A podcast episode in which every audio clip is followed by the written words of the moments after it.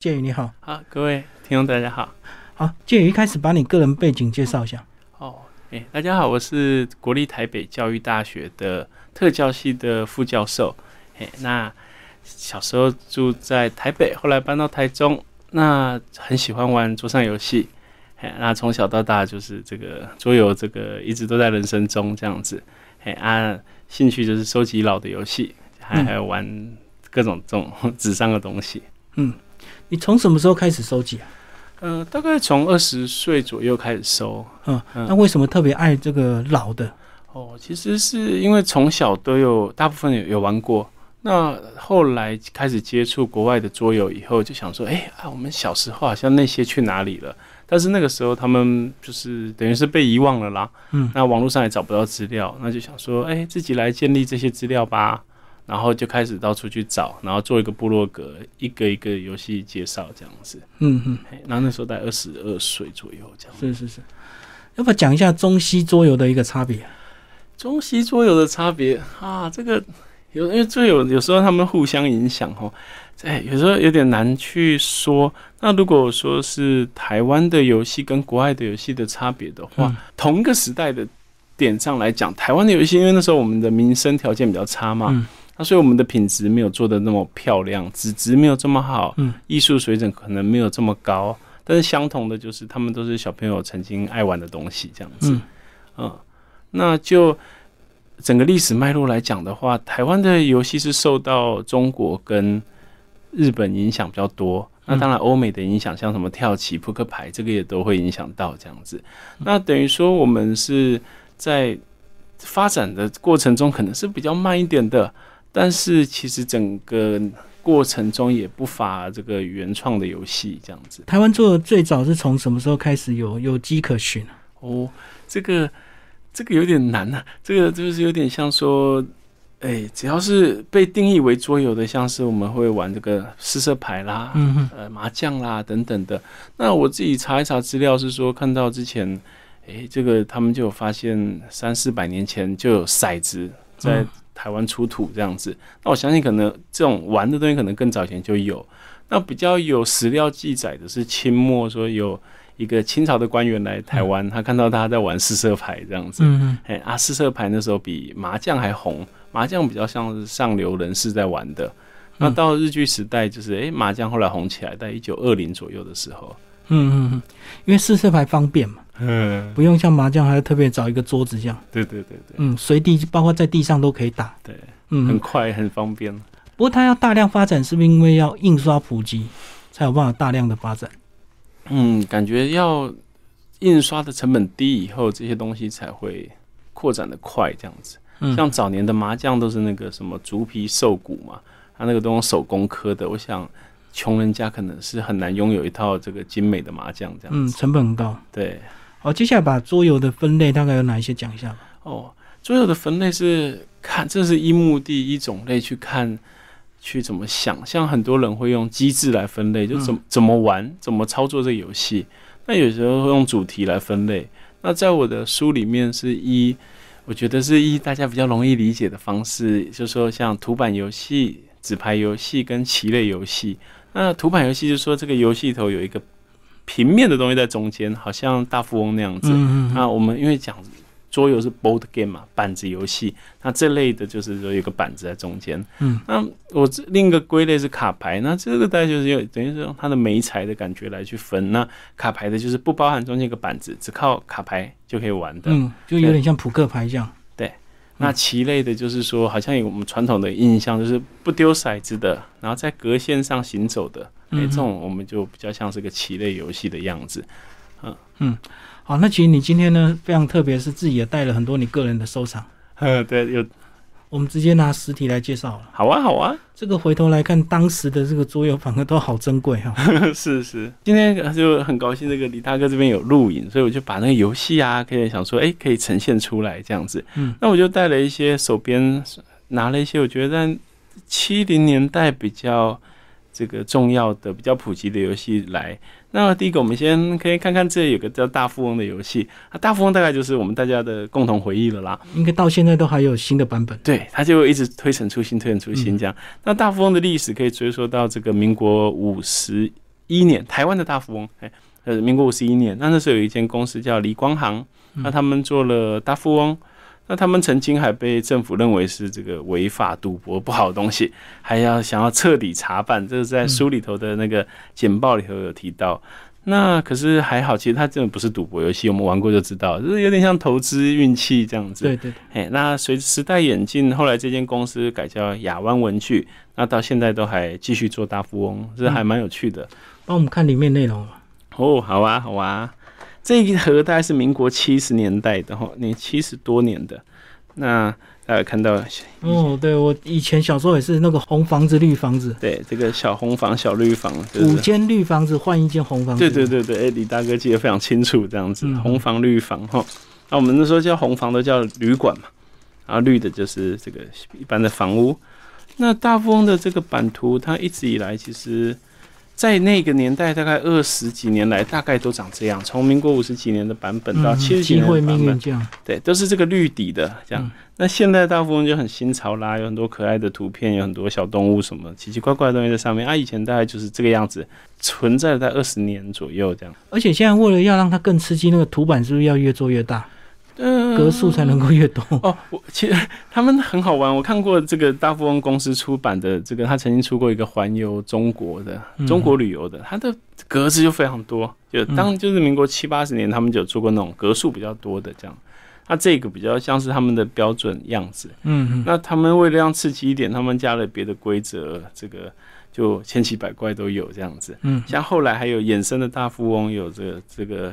什么产业间谍啦，什么的，就是他们可以写了很多规则在里面，这样。那我们可以看一看，在大风里头有一些小卡片是很可爱的，就是现在比较不会看到的。比如说，哎，这刚好翻到一张这个借售录这样子，嗯嗯，啊，借售录，对啊，就现在就是我们的凯达格兰大道嘛，那以前叫接收路这样子。那有一些时代的变迁可以看到，像这里顺手拿一个，哎，这有个。当棉被一条哈，就是现在你会很难想象，哎，干嘛去当棉被？自己的棉被谁要用嘞？可能在比较穷的时候，大概这个当棉被还会有人收哈，所以以前棉被可能很珍贵，这样。对啊，这是大富翁的一些乐趣，这样给大家看一看。当时的那个时代上有很多奇奇怪怪的小游戏，那有一些玩法是很相近的，比如说这里有一盒叫做十大建设哈，这个十大建设这个是我们呃。某一代人，应该好几代人的共同回忆。嗯，那我一个好朋友就说他，他是比我大几岁。他说他以前就玩这个游戏，哎，就社会课就不用背那个十大建设了啊，玩玩过一遍就印象深刻。他 玩过不知道很多很多遍，然后就超级熟，哎，就不用背这些的。那这十大建设的玩法也跟大富翁是差不多的。那我们就称这类可能为地产游戏，因为它的玩法大概就是买地皮，然后人家踩到就会。付租金，对，付租金了。这个十大建设还蛮可爱的，可以看到它每一个建设都做了一个蛮漂亮的小插图，这样子。哎，这个我就没有印象，这是大概哪一年的时候？这个大概民国七十左右的，哦，民国七十年。所以这有时候如果过了国高中，大概比较不会玩。这那时候小朋友在可能国小前可能会比较会去玩这些东西，这样子。哎，十大建设，所以这个以前都。附属在文具店里面嘛？对，其实当时的这种东西，它有两个系统在卖，一个是伽马点，嗯，伽马点的是比较简单一点。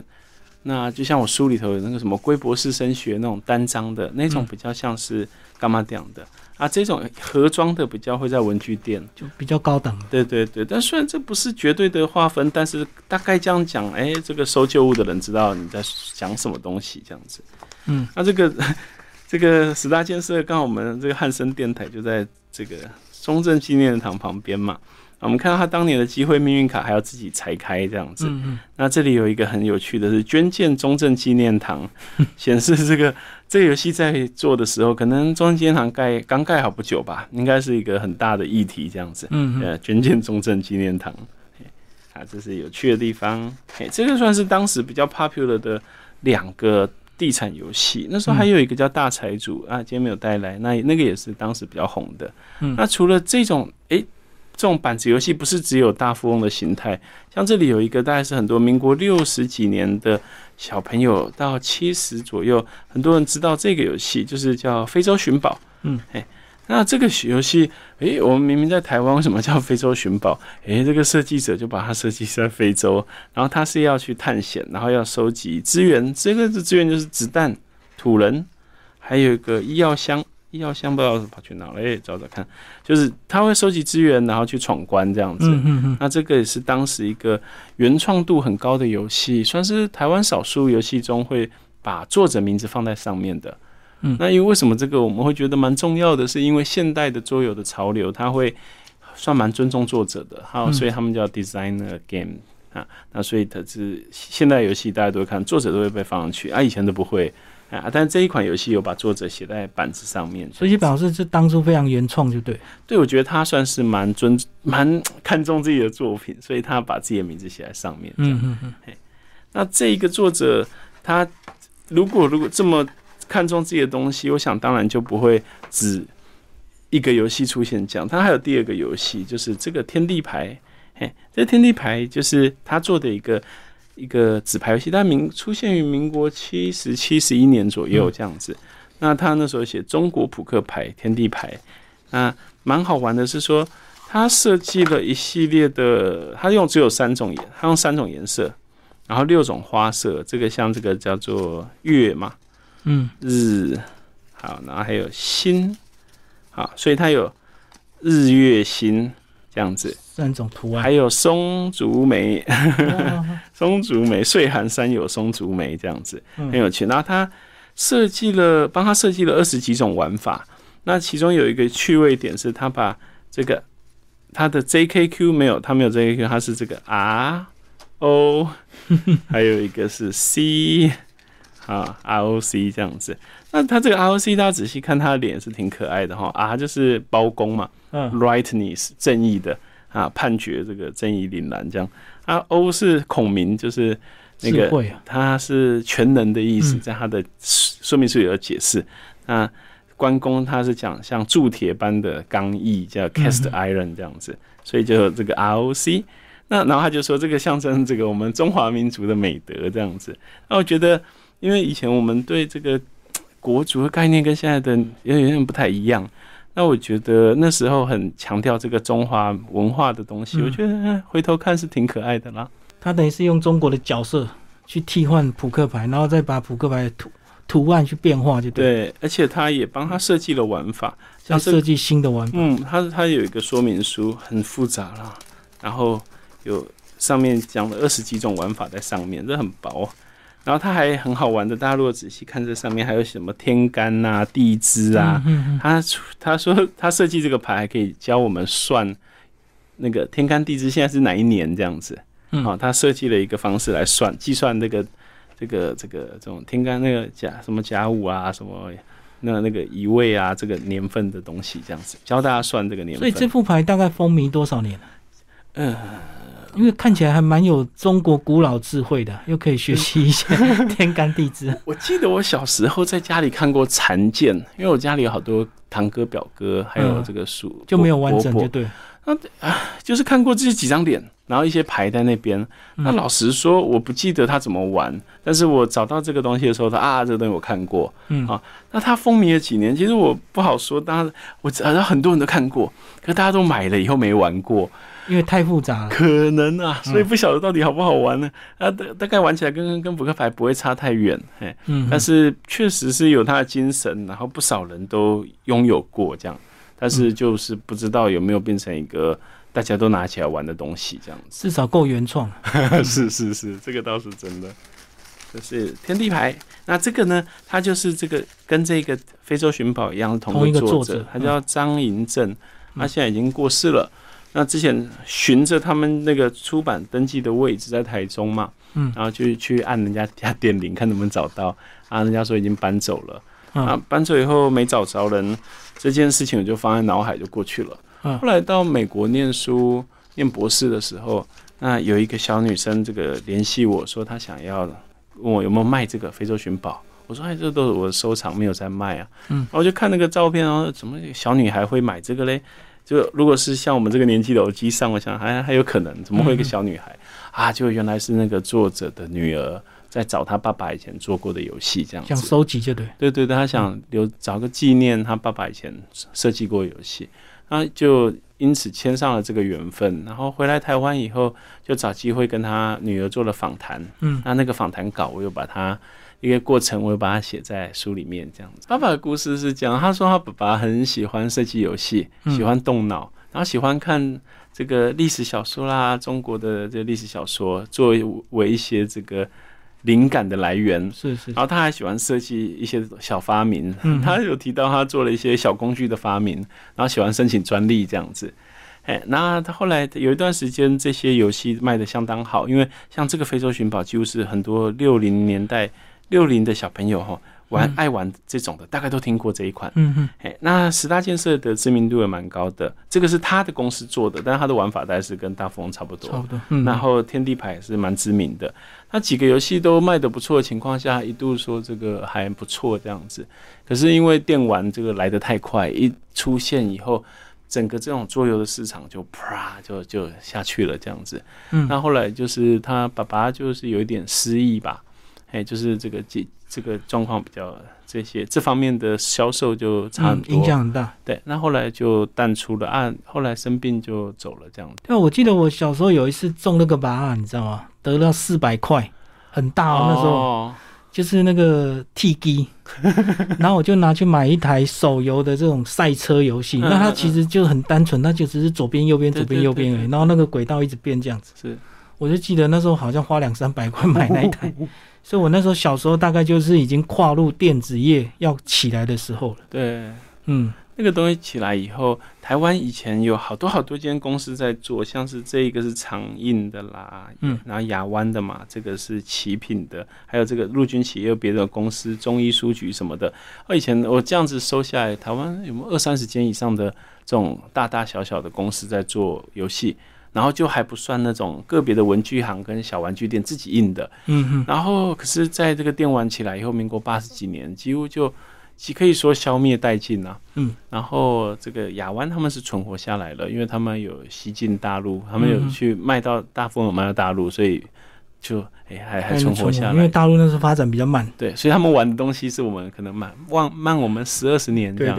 那其他公司就消失了。嗯，啊，所以等到民国九十几年的时候，我们现在台湾有一间这个桌游公司叫新天鹅堡嘛。嗯，那他们来到台湾以后，那个老板我们也熟，那个德国人他就说：“哎、那台湾好像没有什么桌游哎、啊，其实他也很多，可是他来的时间点刚好是。”经过电玩肆虐以后，这个桌游消失殆尽的时候，这样，哦是是，但民国九十年这样。嗯挑一些棋类帮我们介绍。哦，棋类嘛，对这个有一个是我们这个还是很多小男孩的共，这个我有印象，共同回忆嗯，对我觉得陆军棋到现在还是非常好玩呢、就是有时候还是会拿起来玩，还教我太太玩这样。陆军棋是一款这个很老的游戏，它就是我说台湾的游戏受到中国的影响，因为它这个游戏在。有记载是民国十几年哈，在上海做无锡还是哪边哈，他们就做了陆军棋这样。那我想这个陆军棋应该是跟着国民政府一起来到了台湾。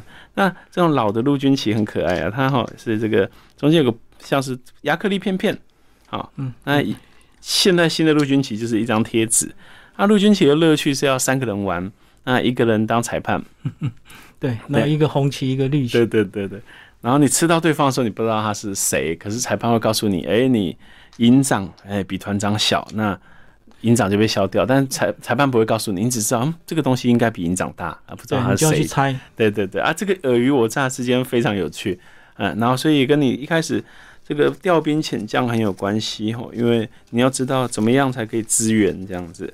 那这是他的游戏纸，其实陆军棋算是个很长寿的游戏，到现在文具店都还买得到哦。就是是，我觉得还蛮适合小朋友玩的而且它这个版本是不是还有发展出动物棋？啊！对对对，对，我记得一样的尺寸嘛，只是里面对图案不一样。哦，这张被重铸掉了，对，大家就开到这里好了，再开下去应该就破掉了。就破了。所以它陆军棋这样子大吃小的系统哦，还有出现了那个呃像动物棋对这样子。那这个相关的还有一个三军棋这样，嗯，三军棋也很久，三军棋大概民国三十几年、四十年左右就在中国就有生产的记录了，也是在这个国民政府迁台前，哎，那边中国那边就有这样的游戏，所以这种三军棋、陆军棋都是历史悠久的游戏，那我觉得非常好玩。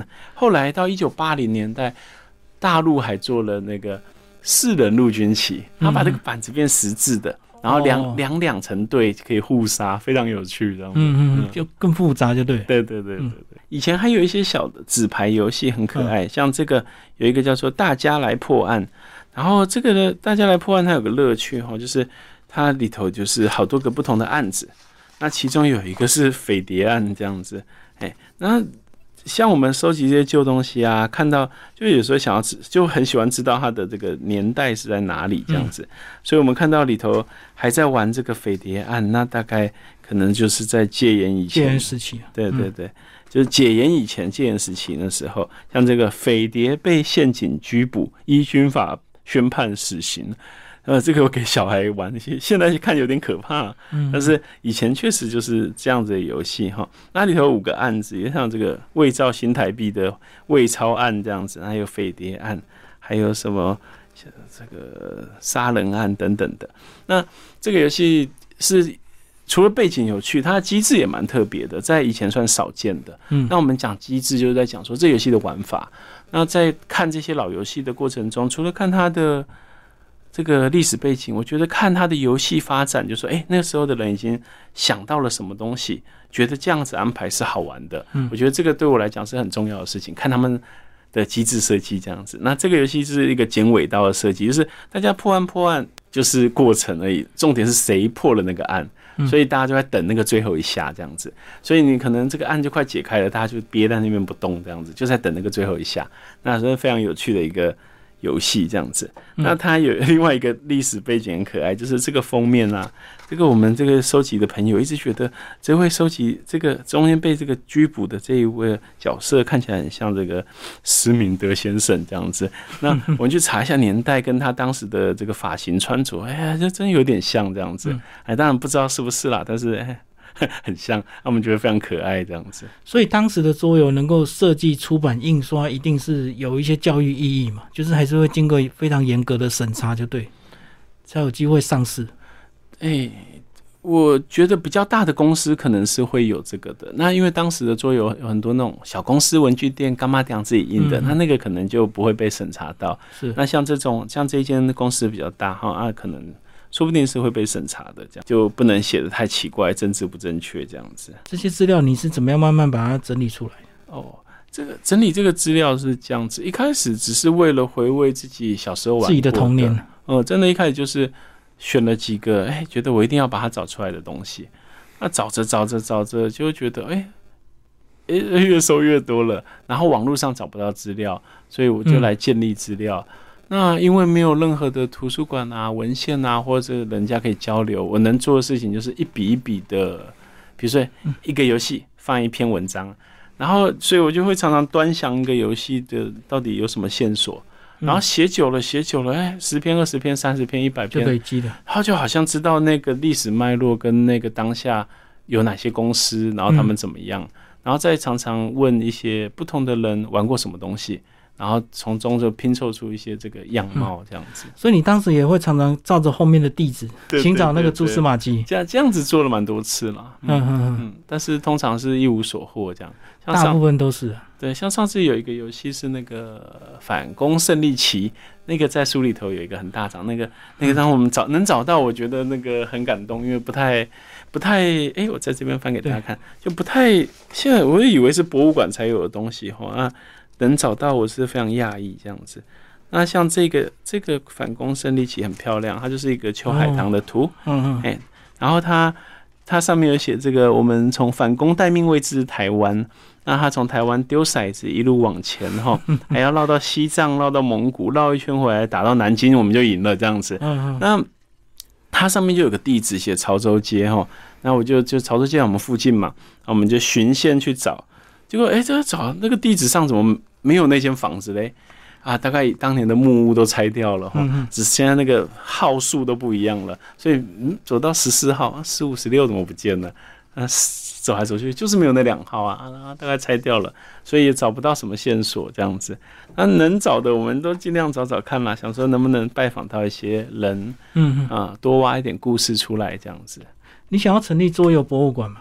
有没有这种这种雄心壮志？有这个幻想过，但是我知道成立博物馆的代价非常高啊，这个而且那个维持数量要更多。对数量，哎，再配合这一些玩家，当然是很够啦。但是哦，这个我觉得重点是维持啦，嗯，要维持一间博物馆，因为我们像我们去过那个二零七博物馆啊，嗯它虽然小小的，可是它我们看到它的营运方式就知道，其实要维持一个博物馆这么这样子在运作是很辛苦的事情，这样子，嗯嗯，不容易。好，那你本身专长是特殊教育，你觉得这个桌游跟所谓的这个教育或特殊教育有什么样的一个关联性？我觉得是这样子，我本来是就是读特教的，嗯那开始喜欢玩桌游以后，我就觉得，诶，桌游其实放在教育不错。当时这样想的时候是民国九十四年左右吧，然后我不敢跟我指导教授提，因为因为当下没有人知道什么叫桌游，嗯因为其实桌游是个后来的名词。对，小时候我们叫它纸上游戏，那这个纸上游戏在在二十年前是很难进入这个学术的殿堂哦，非常奇怪这样子。那所以我不敢讲，但是隐约就是觉得可以，那就写了一些哎、教育跟桌游的小文章给他投稿一下，哎、嗯那人家也刊登了，就先放在心中。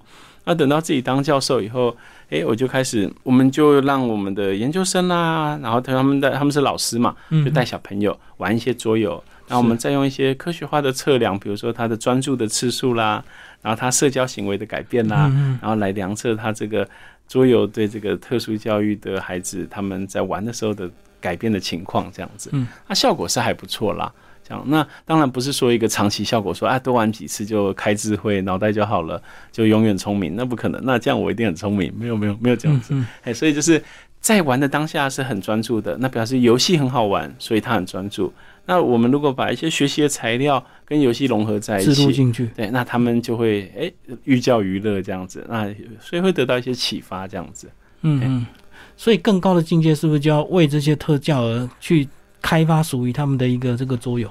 这个我我不太确定，因为哈，在我自己其实也是个重度的玩家，我很喜欢玩那种复杂的游戏，玩一个嗯两三小时这样子。那我玩到现在有一千多个游戏是玩过了这样的。那我们会发现说，如果一个游戏很为了教育目的而设计的时候，有时候就不太好玩了。嗯，我懂。嗯，就是太刻意了，然后太多资讯想给孩子了，这样。那所以我觉得还是先做出一个好玩的游戏，然后交给老师看看他可以稍微做一点什么变化，嗯这样可能比较好。除非说这个老师他蛮会设计游戏的，然后他自己做点小东西，那这样不错。那同时又为了，因为游戏这东西还是讲究市场的，如果做一些很为特教的，那对于一般孩子没什么用途，嗯那对他设计师也不愿意做这样子。不过最近几年有一种那个通用设计的概念，所以当这个你就设计一个每个人都可以玩的啊，对教育有意义的，这样也不错，这样子。嗯嗯嗯。你要最后要不要讲一下台湾桌游的发展？我觉得好像这几年才开始有看到一些桌游店，哦，好，近年才才看到的。是是是，台湾桌游发展是这样子啦，就说我们从诶、日本时代的时候，它就是有这些双六啦，或是一些这个传统的嗯日本的嗯麻将等等的。然后那时候围棋、象棋也都在日治时代的时候，我们台湾社会那。那国民政府来的时候，想必就带来了像陆军棋啦、三军旗嗯哼这些东西的。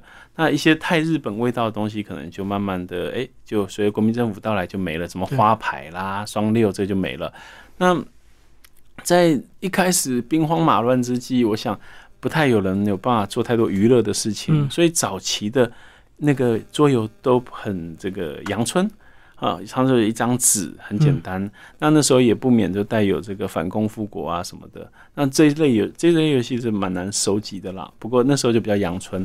那等到我们经济好一点，然后六七十年后就出现很多游戏啦，像你看这个大富翁啦、非洲寻宝，然后这个幸福人也非常好玩，它是一个外国进口的，就是在外国的机制在台湾做做出来了。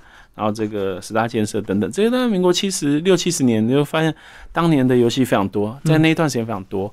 然后这个桌游就是盛极一时哈，这个在文具店啊、干妈店啊，到处都有得卖。嗯可是到了民国八十年左右，这个任天堂超任就慢慢普及了，后来还有我们的那个 PC game 嘛，嗯电脑游戏，所以它大概到了八十五年那个那个上下，哎，桌游就已经变得很衰落了，就剩下几间公司在做。那那个当下，因为电玩、电脑游戏红起来，那桌游就慢慢被淡忘，它变可能是哎小朋友玩一下下的那种，很小时候玩一下下，长大就不玩了。那这个空窗一直空到大概民国九十几年吧，九一九二年，那那个新天鹅堡的悠悠，那个嗯那个那个德国人带了德国游戏进来，但是也不是说一进来就红，因为德国游戏毕竟是德文的，一下子也红不起来，就是变得很小众的一群人在玩。那个很小众一群人就是会聚在茶店，然后自己玩，然后人家想你们在干嘛？这个秘密仪式就是很难理解桌游是什么。嗯那一直是到这一段这种酝酿时期，就是很多很深度的玩家或者很重口味的玩家玩自己的，然后变得一个很宅的小文化。那一直大概到民国一百年以后，随着这个慢慢的扩大哈，然后他们开始这个去印那种中文游戏、中文化的这个的外国游戏，诶，然后开始更多人接受，教育圈的人接受。然后到大概一百年以后，就砰，就很多人知道了，就整个爆发起来了。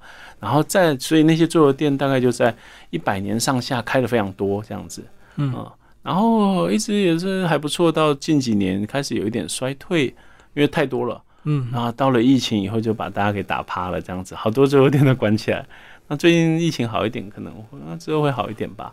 但是我觉得到了民国百年左右的时候，有一个很值得去推荐的事情，就是开始有很多台湾的设计师觉得我们的、我们也可以做出游戏来自己来，的作用，嗯，所以他们就好多台湾设计师做桌游，然后有些还送去国外诶、比赛，或者是说被买版权到国外这样。嗯嗯，哎，那有几位台湾设计师做的还不错，这个是有算是可以说是扬名国际啦。